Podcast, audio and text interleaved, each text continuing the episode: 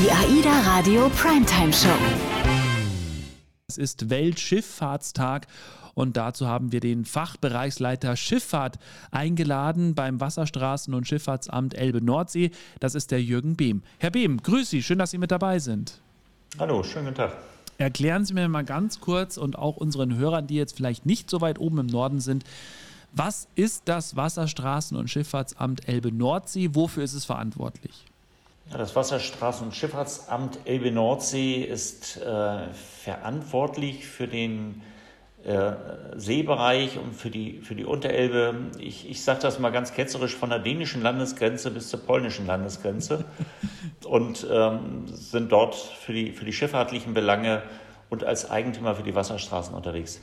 Okay, das heißt also, Ihnen gehört das, also jetzt nicht Ihnen persönlich, und Sie müssen natürlich dafür sorgen, dass da alles gut abläuft, oder? Genau, wir haben ähm, über zwei Verkehrszentralen, die wir bei uns im Revier haben, in Cuxhaven und in Brunsbüttel, haben wir die, die Schiffsverkehre im Blick äh, und sorgen dafür, dass Sicherheit und Leichtigkeit auf den Bundeswasserstraßen stattfindet und auf dem Nordseebereich. Äh, und letztendlich halten wir die Schifffahrtsstraßen dafür auch vor. Was genau ist Ihre Aufgabe als Fachbereichsleiter? Ja, ich bin ähm, ja vom, vom, Grund her bin ich ähm, ein technischer Beamter, habe also technisches Verständnis, äh, koordiniere aber in, in, meiner Aufgabe im Wesentlichen einen Fachbereich, der sowohl die nautischen schifffahrtlichen Belange abdeckt, als auch äh, Fragen wie Genehmigungen im Bereich der Bundeswasserstraßen, also für Anlagen, für Bootsstege, für das Erstellen von Windkraftanlagen im mhm. Seebereich und auch für die Nutzung der Wasserstraßen als Eigentümer zuständig ist. Also wenn ich das so höre, ein sehr abwechslungsreicher Job? Das auf jeden Fall.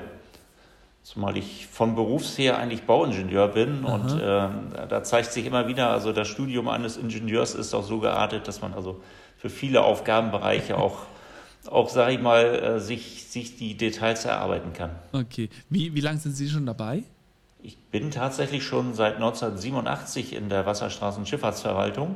Okay. Habe also unterschiedliche Aufgaben von, von einem Außenbereichsleiter bis, bis zur Bausachbearbeitung äh, wahrgenommen und äh, bin so seit 2010 ungefähr auf einem vergleichbaren Dienstposten, wie ich den, den heute wahrnehme.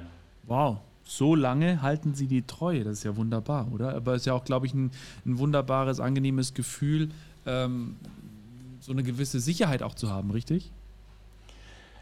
Letztendlich ist es, ist es auch ein, ein interessanter Verwaltungsbereich, wie Sie schon, schon eben sagten, dass ähm, die, die, Aufgabenvielfalt ja doch relativ groß ist. Äh, man hat eben Kontakt mit der Schifffahrt, man hat Kontakt mit vielen Außenstehenden und auch eine große Bandbreite an Aufgaben wahrzunehmen.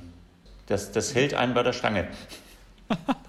ich weiß nicht, ich glaube seit 15. März müsste das ja sein, 2021 ähm, gibt es ja diesen offiziellen Titel erst. Was war vorher und wieso wurde das geändert? Ja, das, äh, wie Sie schon richtig sagen, das Wasserstraßenschifffahrtsamt Elbe Nordsee geht es, gibt es seit dem 15. März 2021. Mhm. Ähm, es war von der Politik her gefordert, ähm, die Wasserstraßenschifffahrtsverwaltung zu reformieren. Ähm, Ämter zusammenzulegen, um, um ein bisschen stringenter, ein bisschen mhm im, im, gleichen Sinne Verwaltungsaufgaben wahrzunehmen und für die Öffentlichkeit auch, sag ich mal, nicht, nicht so feingliedrig mehr da zu sein. Und unser jetziges Amt, unser jetziger Amtsbereich äh, war vorher in drei Ämter gegliedert, in, in einem, mit einem Standort in Tönning, einem Standort in Cuxhaven und einem Standort in Hamburg. Und jetzt sind wir im Grunde genommen als Großamt von der dänischen bis zur Hamburger Landesgrenze unterwegs. Ist denn also wenn ich jetzt mir so den Arbeitsalltag äh, bei Ihnen ansehe, beziehungsweise generell äh, bei Ihnen im Amt, wie kann ich mir das vorstellen? Weil Sie müssen sich ja zum einen natürlich um die großen Schiffe kümmern, aber auch Freizeit, Sport, Schiffereischiffe. Wie gehen Sie da vor? Also wird da jeden Tag kontrolliert oder wie, wie kann ich mir das vorstellen? Ja, das ist tatsächlich so, dass die, unter Schifffahrt ähm, im Grunde genommen alles fällt von einem Großcontainerschiff, was also über, über 20.000 äh, Standardcontainer an Bord hat und die Unterelbe befährt und dann Außenelbe befährt, bis hin zum, zum äh, Sportfahrzeug, sag mal vom offenen Motorboot, ja. was äh, möglicherweise auf der Eider, die auch zu unserem äh, Einzugsbereich gehört, oder auf den Nebenflüssen der Unterelbe unterwegs ist, gehört letztendlich alles dazu, sind alles Verkehrsteilnehmer und äh, wir müssen alle im Blick behalten. Ja. Wo, wobei natürlich die, die, die Großverkehre äh, deutlich mehr äh, äh, politische Bewandtnis auch haben, ja. deutlich mehr, mehr äh, Beobachtung finden, aber letztendlich möchte auch jeder mit seinem Sportboot ja. auf den öffentlichen Wasserstraßen fahren dürfen und auch das müssen wir sicherstellen. Ja.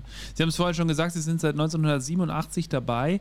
Äh, damals war das ja mit, mit äh, der Digitalisierung, mit der Technik noch nicht so. Da hat sich doch einiges auch getan in den letzten, äh, oh Gott, wie viele Jahre sind es denn? Ja, fast schon 40 Jahre, ne? Für Sie.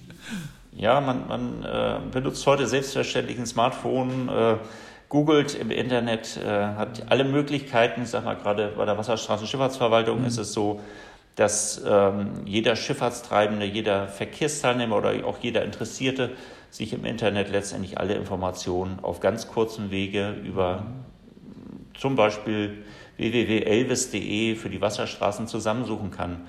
Das war natürlich äh, vor 40 Jahren ganz anders. Also da ähm, sag mal, die, die Leistungsfähigkeit im Revier ist vielleicht dieselbe gewesen, ja. aber die Kommunikationswege waren andere und äh, langatmiger. Ja, ja. Ich stelle mir das trotzdem so vor, dass da immer wieder auch äh, Schiffe von Ihnen rausfahren und, und direkt vor Ort sind, oder? Oder sehe ich das falsch? Genau, also wir müssen natürlich im Revier zum einen uns so ein bisschen auch darum kümmern, dass für den Schifffahrtstreibenden erkennbar ist, wo er fahren darf, wo er nicht fahren darf. Das heißt also, wir betreiben im Revier äh, Betonung, die, die wir mit Schiffen auslegen, kontrollieren, um zu gucken, dass die Schiffe dort fahren, wo, wo die Tiefenverhältnisse das auch hergeben. Wir betreiben diverse Anlagen, also insbesondere Leuchtfeuer. Man, man, kennt ja so aus der Fernsehwerbung so ein paar Leuchtfeuer wie Westerhever Sand, äh, die, die, die eigentlich, ich, ich, sag mal so, so in, jedem, äh, in jeder Bilderzusammenfassung von Deutschland auch zu erkennen sind. Ja. Und, und ähm, das sind alles Bauwerke, die wir natürlich in irgendeiner Form äh, besichtigen müssen, unterhalten müssen, ja. gucken müssen, dass sie für die Schifffahrt weiterhin nutzbar sind. Wir haben gerade schon so ein bisschen Ihre äh, Zugehörigkeit bzw. Zuständigkeiten haben wir gerade schon erwähnt und äh, was mir dann noch so auch gerade in den Sinn kam, früher wurden die Schiffe ja gewarnt, gelenkt mit, mit äh, Leuchttürmen. Welche Rolle spielen die heute noch? Ja, die Frage bekommen wir auch auf der Fachschiene immer wieder gestellt. Also letztendlich ähm, betreiben wir bei uns im WSA rund 90 Leuchtfeuer, Türme mhm. und Leuchtfeuer, ja. äh, wovon tatsächlich, auch wenn man das nicht denken mag, die meisten davon an der Außen- und Unterelbe stehen. Ähm, letztendlich stellen die, die Leuchttürme, Leuchtfeuer ähm, immer eine Orientierung dar. Der Mensch äh, möchte eine Orientierung im Raum haben. Und ähm, für ein, ein großes Fahrzeug, ich sag mal, was, was 400 Meter lang ist, ähm, ist selbst die große Unterelbe ein relativ kleiner Fluss. Also die, die Verhältnisse sind sehr schmal. Und äh, auch wenn die Schiffe an Bord Lotsen haben, die ja. die, die, Reviere gut kennen, äh, braucht aber trotzdem jeder Schifffahrtstreibende sichere Landmarken, an denen er sich zusätzlich orientiert. Also im Prinzip als optische Zusatzergänzung. Mhm. Und ähm, auch deswegen, also es gibt Feuer, die sind 120 Jahre alt, die sind äh, nach wie vor technisch äh, einwandfrei in Schuss äh, weisen die, die Farbmarkierungen auf, die man so als Idealbild kennt, rot-weiß ganz viele oder schwarz-weiß. Und äh, die neuesten Feuer sind aber, ich sag mal, rund, rund fünf Jahre alt. Insofern kann man erkennen, dass der Bedarf nach wie vor da ist und dass auch alle elektronischen Hilfsmittel äh, wie Radar, wie AIS, also automatische Schiffsidentifikation, ähm, im Prinzip immer nur Hilfsmittel sind, mhm. aber ergänzend zu dem, was man ja. auch als, als Außenstehender vom Deich oder, oder vom, vom Bäderschiff oder vom Ausflugsschiff ja. erkennen kann. Ne? Die Leuchtfeuer brauchen wir. Ja, das heißt also, wenn jetzt die Technik auf dem Schiff ausfallen würde, dann hätten die Kapitäne, die Lotsen äh, immer noch die Möglichkeit, sich daran zu orientieren und das würde funktionieren. Genau. Ja, okay. Gut, Sie sind verantwortlich, also Sie haben es vorhin schon gesagt, äh, von der dänischen Grenze bis zur polnischen, um es mal so zu sagen. Das ist natürlich schon ein großes Gebiet, da reden wir dann aber auch von jeder Menge Mitarbeiter. Ähm, ich habe gelesen, 700, kommt das ungefähr hin? Genau, 700 mhm. Mitarbeiter kümmern sich. Also mit der polnischen, das würde ich jetzt nicht unterschreiben bei uns, und der dänischen ja. bis zur Hamburger Landesgrenze. Also 700 Mitarbeiter, die natürlich auch äh, ja, geführt werden müssen. Ähm, das heißt also, Sie haben so, so, ein Führungsteam, da gehören Sie mit dazu. Wer ist denn dann noch äh, darüber hinaus verantwortlich für Sie jetzt auch, Herr Behm? Ja, bei uns im Führungsteam, also unser, unser Amt besteht aus einem Amtsleiter, der für das gesamte Amt zuständig ist aus äh, fünf verschiedenen Fachbereichsleitungen, ich sage mal einmal vom administrativen Bereich, äh, auf, der, auf der Bauschiene, auf der Unterhaltungsschiene für die Bauwerke und für den Fluss. Ähm, ich sage mal aus, aus einem investiven Bereich, weil wir äh, die letzten Jahre äh, uns verstärkt auch um die Verbesserung der Fahrentiefen auf der Außen- und Unterelbe gekümmert haben und um einen fachdienstlichen Bereich, weil wir unter anderem Wasserstände äh, ermitteln, um, um zu gucken, wie, wie verhält sich das mit den Tide-Wasserständen im Küstenbereich, mhm. äh, wo verschiedene äh, Peilfahrzeuge betrieben werden, damit wir also wissen, wie die Wassertiefen tatsächlich vor Ort sind, ähm, wo wir unsere eigenen Anlagen auch vermessen mhm. können, einmessen können, beobachten können, bis hin eben zu dem schifffahrtlichen Bereich. Und diese ja. Fach, Fachbereiche werden auch komplett über die Amtsfläche von, von einer Person jeweils geleitet. Ja. Ähm, uns fachvorgesetzt ist quasi die Generaldirektion Wasser, Straßen und Schifffahrt, die ähm, ja, sich so ein bisschen aus der Fläche zurückgezogen hat und weitestgehend in Bonn angesiedelt ist. Es gibt viele Bereiche, für die Sie natürlich verantwortlich sind. Unter anderem geht es auch darum, die, den Verkehrsweg Wasserstraße ökonomisch und ökologisch zu erhalten. Was sind denn so aktuell die Herausforderungen, mit denen Sie zu kämpfen haben? Die Herausforderungen äh, sind in einem äh, durch das Revier natürlich gegeben. Wir haben äh, im, im, Bereich der Unter- und Außenelbe äh, ein sehr dynamisches Revier. Das heißt, wir haben gerade versucht, äh, Fahrentiefen herzustellen und die Natur muss darauf reagieren. Das heißt also, es gibt momentan sehr viel Eintreibung im, im Gewässer ähm, gegen die wir anarbeiten müssen. Was heißt Eintreibungen? Das vom Fluss her, äh, was kommt? Ja, ja ähm, man kennt es ja vom Wattenmeer her. Mhm. Also wenn man das vor Augen hat, äh, sind die Rinnen, die man bei Niedrigwasser im Wattenmeer sieht, mhm. sehr dynamisch. Mhm. Und die Außen- und Unterelbe beispielsweise ist auch ein sehr dynamischer Bereich, der also sehr von der Natur geprägt, auch durch Sturmfluten, durch geringe Oberwasserzuflüsse der, der Elbe, sag ich mal, vom, vom Binnenland her geprägt ist. Und das sind schon große Herausforderungen für den Betrieb ja. der Wasserstraße. Ähm, dann ist es natürlich so, dass der Verkehr im Wesentlichen durch den Weltmarkt geprägt ist. Das heißt, die, die Schiffsverkehre, die die Außen- und Unterelbe befahren, äh, kommen weitestgehend aus Südostasien. Äh, Corona ist ein sehr großer Hemmschuh gewesen die letzten Monate. Teilweise sind gar keine Schiffe gekommen. In den letzten Wochen oder ein, zwei Monaten ist es so gewesen, dass es in Hamburg einen Abfertigungsstau gab. Äh, die Schiffe im, im Nordseebereich, sage ich mal, in der Warteschleife gelegen haben, äh, weil sie nicht, nicht abgefertigt werden konnten im ja. Hafen. Und das sind so Außeneinflüsse, auf die wir ja nur reagieren können, wo ja. wir nicht agieren können. Ja. Ähm, die massiv äh, äh, auf den Verkehr natürlich Auswirkungen haben.